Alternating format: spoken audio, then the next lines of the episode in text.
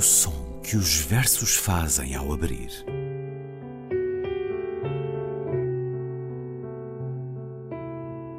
Se leio um livro e ele torna o meu corpo tão frio que fogo nenhum o pode aquecer, sei que isso é poesia.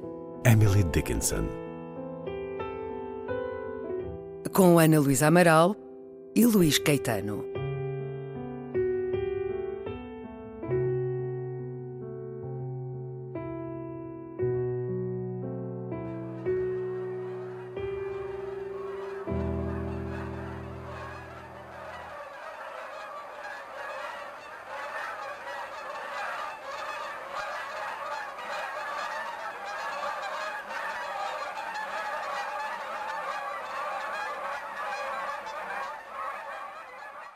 You do not have to be good. You do not have to walk on your knees for a hundred miles through the desert repenting. You only have to let the soft animal of your body love what it loves. Tell me about despair, yours, and I will tell you mine. Meanwhile, the world goes on Meanwhile, the sun and the clear pebbles of the rain are moving across the landscapes, over the prairies and the deep trees, the mountains and the rivers. Meanwhile, the wild geese high in the clean blue air are heading home again. Whoever you are, no matter how lonely, the world offers itself to your imagination, calls to you like the wild geese, harsh and exciting, over and over, announcing your place in the family of things. Não precisas de ser bom. Não tens de percorrer o deserto de joelhos, cem milhas de deserto, em penitência. Basta-te deixar que o suave animal do teu corpo ame aquilo que ama. Diz-me do desespero, o teu, e eu digo-te do meu desespero. Entretanto, o mundo continua. Entretanto, o sol e os seixos límpidos da chuva movem-se ao longo de paisagens, por sobre as pradarias e as árvores cerradas, as montanhas e os rios. Entretanto, os gansos selvagens lá em cima, no ar azul e limpo, regressam a casa. Quem quer que sejas, não importa quão sozinho te sintas, o mundo abre-se à tua imaginação. Chama-te como os gansos selvagens, ásperos, excitados, anunciando o teu lugar várias vezes, repetidamente, na família das coisas.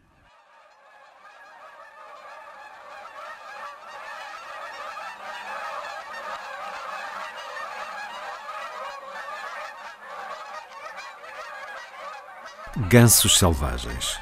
Primeiro, na voz da autora norte-americana Mary Oliver, depois na tradução e leitura de Ana Luísa Amaral. Olá, Ana. Olá, Luís.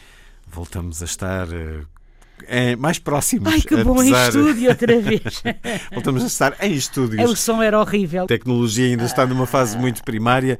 Voltamos a estar entre estúdios à conversa sobre hoje uma das mais populares, mais lidas nos Estados Unidos, Mary Oliver, que nasceu a 10 de setembro de 1935 nos arredores rurais de Cleveland, no Ohio, e isso permitiu-lhe uma grande vivência da natureza, da leitura e da comunidade. Ela refugiava-se muito nos caminhos da natureza. O pai era professor de estudos sociais. Ora, isto foi o lado bom, mas eh, a família era profundamente disfuncional e mais tarde, inclusive, ela revelou ter sido vítima de abusos sexuais na infância. A natureza e a leitura foram o mundo onde ela se refugiava e a natureza, até por este poema, podemos ver que é uma marca sim, da sim, sua sim. escrita, com influências de Walt Whitman, de Thoreau, mas ela dizia gostar muito também de Emerson, Shelley, Keats. Seja, os grandes românticos. Os grandes românticos, Exatamente. e ela vai, vai muito nesse esteio. Trabalhou para a irmã de Edna St. Vincent Millay, poetisa de quem já falámos aqui, Exatamente. na organização dos papéis dela. Em 1963, aos 28 anos, Mary Oliver publicou o seu primeiro livro de poesia, No Voyage and Other Poems. Ao quinto livro, American Primitive, ganhou o Pulitzer para a poesia. Foi em 1984. Seguiram-se muitos outros prémios, como o National Book Award. Viveu com a fotógrafa Molly Malone Cook durante mais de 40 anos, até à morte dela em 2005, mas manteve sempre uma forma muito reservada de estar, sem abrir a porta à sociedade, se bem que essa grande tradição anglo-saxónica faz com que a tenhamos muito em gravações disponíveis na internet, em polos culturais, como o 92nd Street Y, nas universidades, há muito essa vivência no fundo, aquilo que procuramos também fazer aqui neste programa, de escutar a poesia na voz dos autores. Poesia que, para Mary Oliver, é uma porta aberta ao deslumbre, à ordem da natureza, ao belo, ao consolo. Muitos dos seus livros, aliás, nas edições originais, dão-nos essa referência bucólica nas edições originais, porque em Portugal uh, julgo que tem apenas dois ou três poemas publicados em antologias. Mary Oliver morreu a 17 de janeiro de 2019. Ora, estive a ler vários poemas uh, de Mary Oliver, são, são belíssimos. belíssimos. Há em comum neles, Ana, uma tremenda presença do sensível. Ah, sim, Uh, a natureza, paredes meias ali com o sagrado. Sim, paredes meias com o sagrado e com o corpo também, não é? Portanto, uh, uh, é, muito, é muito curioso porque foi a Alicia Ostriker que uma vez disse que, que Mary Oliver era uma poeta, enfim, chamou-lhe visionária e disse-lhe que era uma poeta tão visionária como uh, Emerson.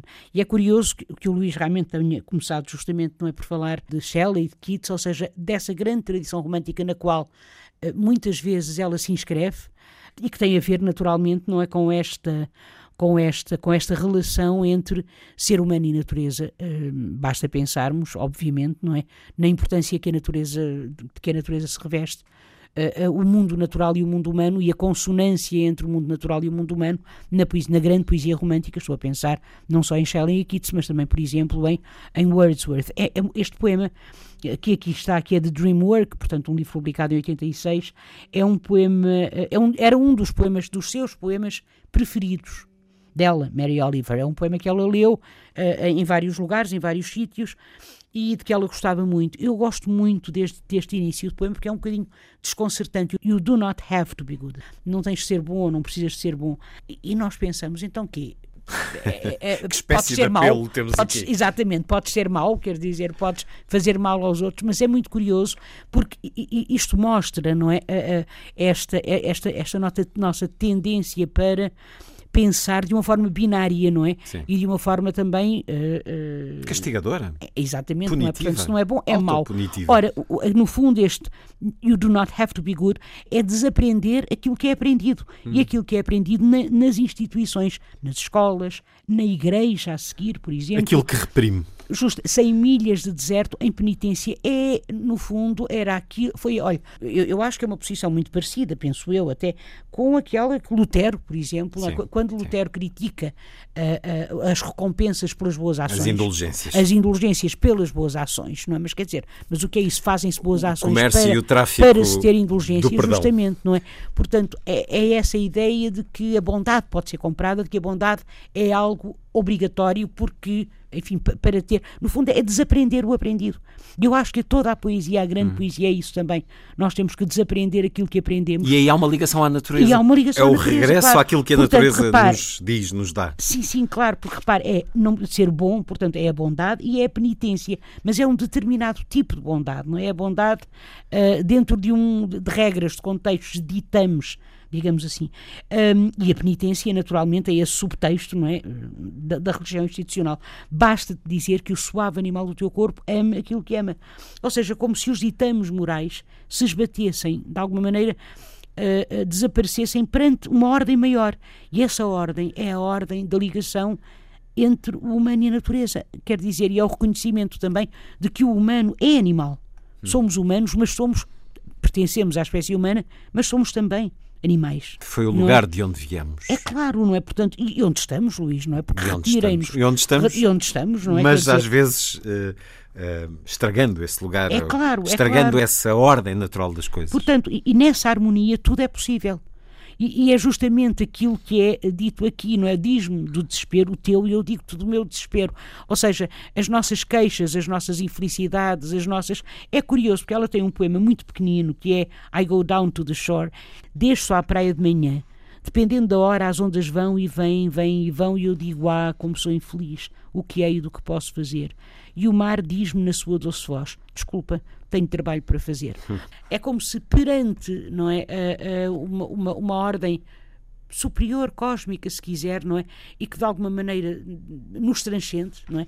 Transcende o- o- as preocupações humanas, as pequenas agruras eh, humanas, eh, de alguma forma deixassem de fazer grande sentido. Mas aqui isto tem esta imagem depois quando ela diz entanto o mundo continua, entretanto o sol e os seixos límpidos da chuva movem-se ao longo das paisagens por sobre as pradarias e as árvores cerradas, as montanhas e os rios. E então é como se nós tivéssemos uma espécie de visão ampla, amplíssima, sobre tudo, como se nós, os leitores, não é, fôssemos convidados a vogar, se quiser, ou a voar, não é, por cima das pradarias, das árvores cerradas. É, É um apelo, aquilo- um apelo ao bucólico, É a um fascínio eu que é acho que de é um- todos é os um tempos e de todos os lugares. Eu acho que é um apelo ao início das coisas, não é ao princípio das coisas, e é uma visão totalizante e perfeita da harmonia.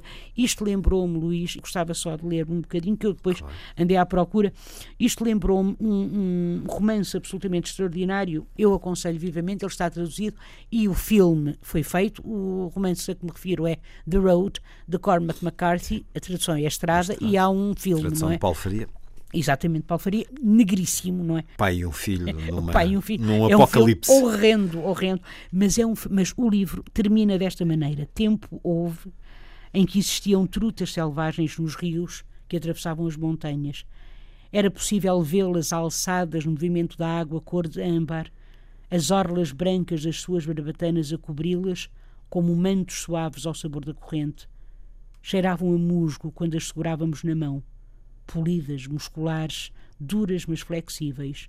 No dorso tinham padrões muito complexos, mapas do mundo como o mundo seria no princípio, mapas e labirintos, de algo que não podia ser recuperado, nem feito de novo perfeito. Nos vales profundos onde elas viviam, tudo, todas as coisas, eram mais antigas do que os homens e murmuravam de mistério. Isto é lindíssimo, que eu estou a ler isto, não é? Belíssimo certo. Eu, traduzi este bocadinho. E isto é, isto é uma coisa. É o fim, é o final do livro. Isto é tristíssimo, porque nós, uh, uh, quer dizer, nós pensámos, e esta pandemia, não é que nós agora, Luís, no fundo estamos a viver, é também o resultado destas agressões tremendas que nós temos feito ao planeta, não é?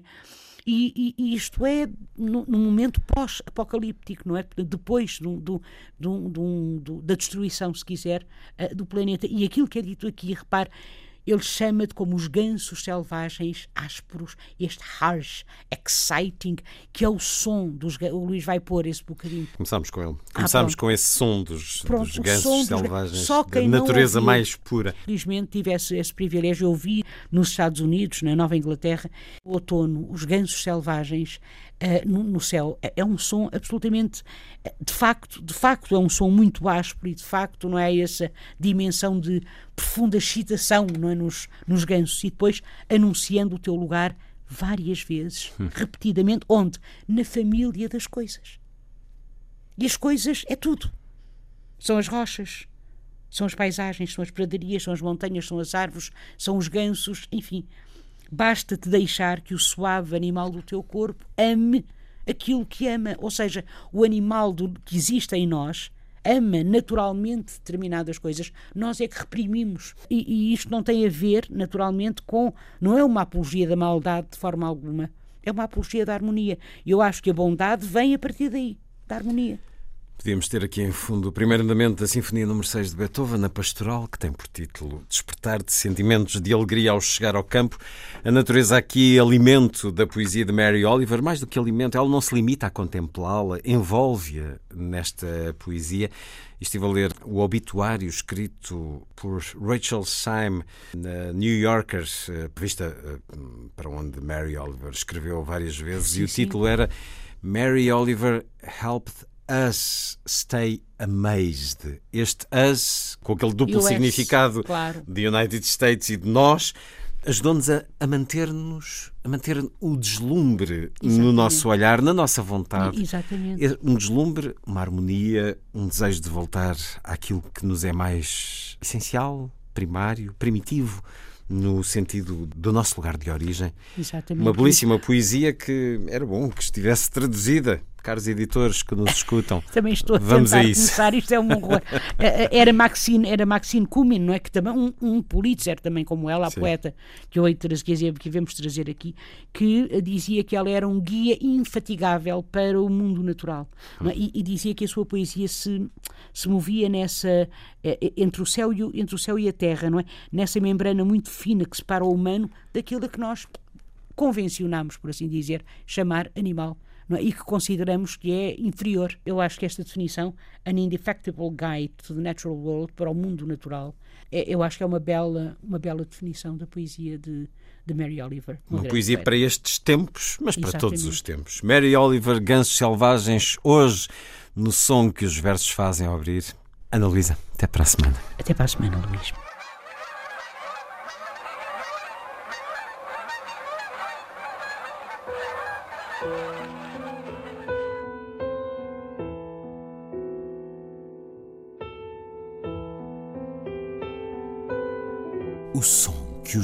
Os fazem ao abrir.